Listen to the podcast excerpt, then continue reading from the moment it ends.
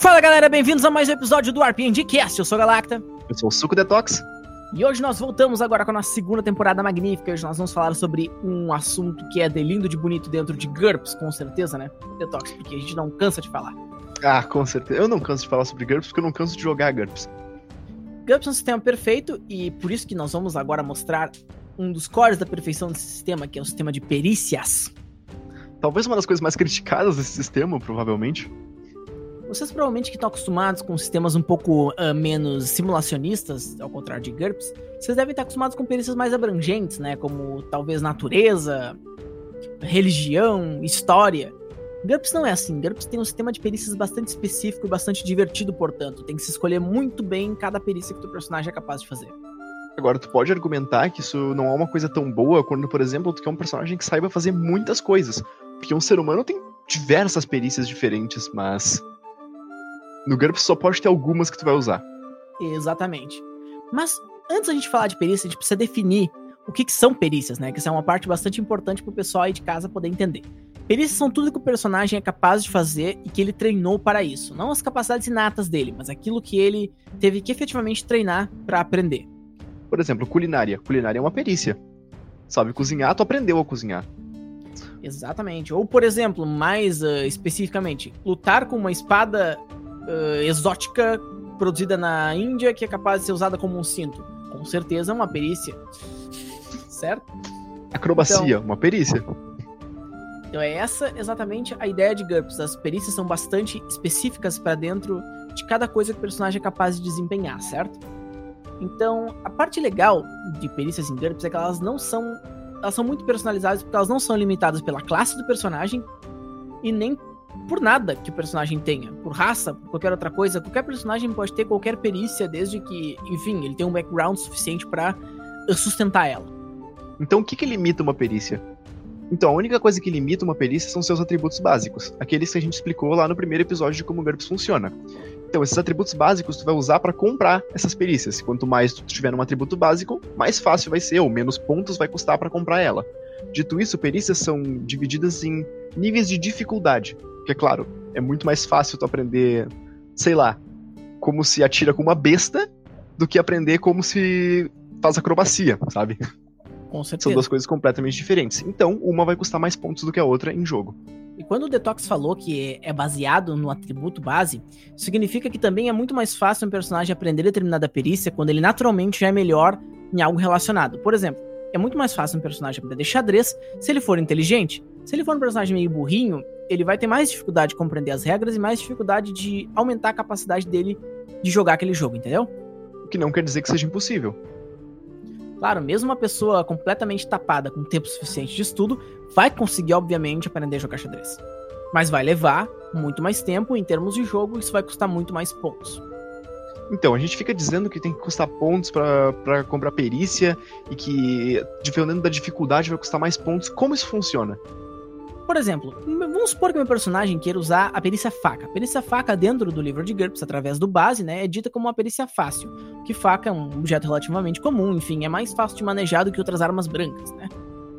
Se eu quiser aprender a perícia faca, que é baseada em destreza, um valor igual ao meu valor de destreza, ou atributo mais zero, né, ela vai custar apenas um ponto. Ao passo que uma perícia média, por exemplo, como espada curta, iria custar 2. Então as perícias médias custam mais do que as perícias fáceis para o um mesmo nível. Então, para a gente ter o mesmo nível, o um nível idêntico ao meu atributo destreza, vamos supor que o personagem tenha 12 de destreza, eu quero aprender faca em nível 12. Vou pagar um ponto. Se eu quiser aprender espada curta, eu vou pagar dois. Se eu quiser aprender uma perícia difícil, por exemplo, como acrobacia, eu iria pagar quatro pontos. E assim vai. Agora, assim vai. A partir de 4 pontos, tu vai adicionando 4 uh, de custo para cada novo nível de perícia. Por exemplo, se tu vai colocar uma perícia difícil em atributo mais 2, ela vai custar 12 pontos. Em atributo mais 3, 16 pontos. Em atributo mais 4, 20 pontos. Sempre adicionando 4 para cada novo nível. E por que não é exponencial, senão as perícias chegariam a um momento que tu não teria como comprar elas em questão de pontos, né? Então eles fecham esse fixo né? E a partir de atributo mais 5, cada extra é sempre mais 4 pontos independente. Certo? tabela de perícias tem um livro que ela que tu usa, né, para comprar as perícias para fazer tudo bonitinho. Na verdade, uma das coisas mais difíceis que tem de aprender nesse jogo. Não é muito intuitivo como se compra perícias. Mas uma vez que tu consiga aprender, ela se torna bem prática, assim. Tu acaba, né, pensando. A verdade é que é tudo baseado em quanto tu tem no determinado atributo que tu precisa medir. Tu sempre tem que ter em mente na hora de comprar as perícias qual é o teu valor de atributo base. Se eu tenho destreza 10, eu vou comprar o atributo, né, mais 0 seria 10, o atributo mais 1, 11, o atributo mais 2, 12, assim por diante. Inclusive, essa questão de perícias foi uma pergunta que fizeram para nós naquele Por que jogar GURPS em 2020. O cara disse que teve muita dificuldade de aprender isso, encheu o saco do mestre dele, até que o mestre do cara foi lá e explicou. Então, eu tive que dar uma resposta pro cara, escrevendo como é que isso funciona e tal, porque realmente não é a coisa mais simples do mundo. Mas permite uma personalização absurda pro jogo. Cada perícia é uma habilidade única. Aí tu diz, tá, mas pensando assim, como é que o personagem, né, vai conseguir desempenhar uh, o, funções que ele não foi preparado para? Então quer dizer que se meu personagem é treinado apenas em espada curta, ele só vai lutar de espada curta? Bom, não exatamente. O negócio é que GURPS tem uma coisa chamada nível pré-definido. O que, que é um nível pré-definido? Bom, supondo que tu sabe lutar de faca. Bom, sabendo lutar de faca, tu pode pegar uma espada curta sem problema? Não exatamente. Mas não é um mundo tão distante de onde tu tá. Então tu vai ter o teu skill de faca, vamos supor, menos 2, se eu não me engano é, pra espada curta. Faca menos 2 é um skill de espada curta. Não é a mesma coisa, mas tu tem uma base. Tu já segurou uma lâmina que tu precisava de um cabo e era curta.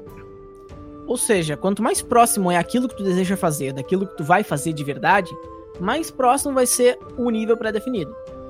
Isso geralmente tem uma tabela pelo livro, mas o mestre tem um pouco de liberdade na hora de mestrar. Eu, pelo menos, gosto, né? De pensar no, no, nível pré-definido como uma coisa, enfim, quase que intuitiva. Geralmente é um menos 4 ou menos 2 daquela coisa que tu deseja fazer, dependendo da proximidade, né? Que nem o Detox falou. Faca e espada curta são coisas que são próximas, né? Mas a gente pode pensar em coisas que são um pouco diferentes. Por exemplo, atletismo, né? Tipo, corrida, né? Uh, em relação à acrobacia. Não é muito parecido. Então seria um pré, um pré-definido um pouco mais distante, como menos 5, menos 6. Ou um exemplo mesmo que a gente usou no especial isolamento, que a Rose ela tinha culinária e ela tava tentando tirar o casco do, das centopeias de dentro do esgoto. Claro, ela sabia como, vamos supor, desossar uma, uma galinha ou limpar um, um bicho por dentro, então ela tem um pouco de conhecimento da anatomia, né? De algo de, de uma como criatura. cortar. Exato, então ela poderia fazer um corte não cirúrgico, mas um pouco mais, uh, enfim, refinado do que ela cortaria se ela simplesmente quisesse, né, desbulegar o negócio. Ela jogou culinária com redutores para desossar, para tirar a glândula de veneno de uma centopeia de esgoto. Parece besta, mas às vezes tem toda tem toda a relação, sabe? Por exemplo, religião é uma perícia do Dungeons and Dragons, né? Que o personagem sabe de uma série de religiões. Isso não funciona assim GURPS. Tu tem que ter uma perícia específica para cada religião que tu pretende conhecer. Teologia baseada em alguma religião. Por exemplo, cristianismo, uh, islamismo, judaísmo e assim vai. Ou Mesma uma religião... coisa com história. Exato, tem que se especializar. Mas claro, se tu quiser conhecer alguma coisa, né? Que seja diferente disso em história, tu vai poder jogar o teu skill de história naquela coisa com um redutor para entender de outra, porque as coisas se relacionam muitas vezes. Quanto mais distante a história do objeto for daquilo que tu sabe, mais difícil vai ser esse redutor, e assim vai. Cara, os, os níveis pré-definidos são coisas que, na prática, no jogo, o cara usa muito, sabe? Muito mesmo, porque tu, tu prepara teu personagem pensando em um background, e às vezes o mestre tem uma história que não tá exatamente alinhada com ele. Então tu precisa usar o que tu tem para cumprir. Os pré-definidos são uma maneira muito boa de fazer isso. Tá, mas vamos dizer assim, se eu não tenho um skill nem próximo de onde é, o que, que eu faço se eu quero usar uma habilidade que eu não tenho? Daí, das duas, uma, ou tu chora, né? Ou o mestre deixa tu utilizar o teu próprio atributo de inteligência ou, de, ou destreza, dependendo do que tu quer fazer. Então vamos supor que eu não tenho acrobacia mas eu tenho que fazer uma manobra acrobática. Bom, claro que você não vai utilizar a tua destreza pura, porque isso seria um pouco uh, roubado, entre aspas, né? Como se tu tivesse treinado aquela perícia. Mas tu vai usar a tua destreza com um redutor. vamos por menos 5, menos 7, um redutor super alto, mas que justifica um personagem que é extremamente habilidoso, não necessariamente precisa saber ter treinado acrobacia para fazer ela. Vamos supor, personagem super poderoso, certo? Um Deadpool da vida. Um Deadpool deve ter um nível de destreza 18, 19, certo? Parece Acredito certinho. eu, naturalmente, né? Se ele quiser fazer acrobacia, que é uma perícia que ele não tem treinada, eu acredito que ele. Vamos supor que ele não tem, porque Vamos supor provavelmente que ele, que ele não tenha treinado acrobacia, né? E ele quiser fazer um mortal, vai ser um. Bom, 18 menos 7, 11 ou menos, não é tão difícil assim. Não, não é fácil, mas também não é uma tarefa que realmente exija uma dificuldade extrema dele, certo? Então, Então- é assim que níveis pré-definidos funcionam. Quando a pessoa tem bastante habilidade em alguma coisa, naturalmente, né? Ela pode usar o pré-definido dela. Então, tá, teu personagem nunca ouviu falar de história, mas ele é um cara inteligente. Talvez em algum momento da vida dele, na escola, ele lembre de um hint assim, bah, tinha uma relação, entende? Então, mas perícias não são as únicas coisas que se comportam como perícias, digamos assim. Nós também temos ah, aquela, uma das coisas preferidas minhas do Detox sobre GURPS, que é o sistema de magia. E a gente vai ver ele no segundo bloco. Então, começando o nosso segundo bloco, vamos falar um pouquinho sobre magias. O que exatamente são magias? Bom, magias funcionam como como perícias, basicamente. São perícias de nível difícil ou muito difícil, dependendo do que o livro diz, que tu só pode fazer se tu tiver adquirido uma de duas vantagens que permitem fazer elas, que são aptidão mágica ou investidura de poder, que são dois tipos diferentes de magia. Vamos começar pelo primeiro e mais intuitivo deles, que é a aptidão mágica, ou a magia arcana, né? Um mago, naturalmente, se ele quer fazer magia, ele precisa saber fazer magia. E saber fazer magia é a vantagem aptidão mágica, que custa 5 pontos para se ter em nível 0, ou seja, tu só apenas sabe fazer magia. E vai custando aumentar- 10 pontos para cada novo ponto de aptidão mágica que tu consegue.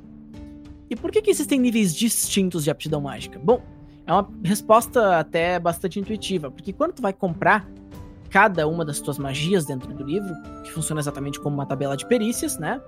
Tu vai somar o teu atributo base das magias, que é a inteligência, mais o teu nível de aptidão mágica, né? E mais o nível que tu gostaria de adicionar a isso na hora de comprar magia. Então, magia, tu compra em níveis mais altos por um preço eh, geralmente reduzido em relação a uma perícia baseada em inteligência. Vamos dar um exemplo prático. Ezequiel. Ezequiel, do nosso especial isolamento, é um mago com aptidão mágica 4 e com inteligência 13. Sim, ele é estupidamente apelão, mas ele já está desenvolvido. Então, na verdade, ele vai comprar as perícias, ah, as magias no caso, como se elas fossem uma perícia baseada num atributo 17. O que, como vocês devem imaginar, deixa bastante barato para comprar qualquer magia, né? E por que, que magia é tão barato de comprar, né? Porque existe uma coisa chamada pré-requisito. Tu não pode, por exemplo, saber fazer uma magia de bola de fogo sem saber criar fogo, moldar fogo, né? Porque é uma coisa que tu teve que aprender a fazer. É, são degraus que chegam até um momento. Kalir não sabe fazer uma ilusão complexa sem saber uma ilusão simples.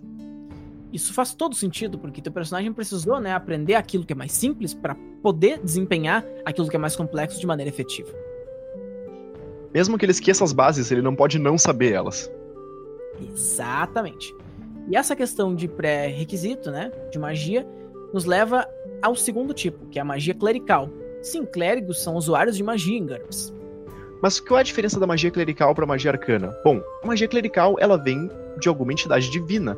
Ou seja, ela não precisa necessariamente de pré-requisitos, porque o poder não foi aprendido a fazer contigo por estudo de um passo de cada vez, mas ele é dado para ti por deuses. Obviamente, né, que isso deveria, com certeza, ter um certo limite para os jogadores também não saírem aprendendo magias estupidamente poderosas no começo do jogo. E esse limite é o nível de investidura de poder. Quanto maior a investidura de poder do usuário, uh, isso desbloqueia um kit de magias novo. Cada clérigo, cada deus, né?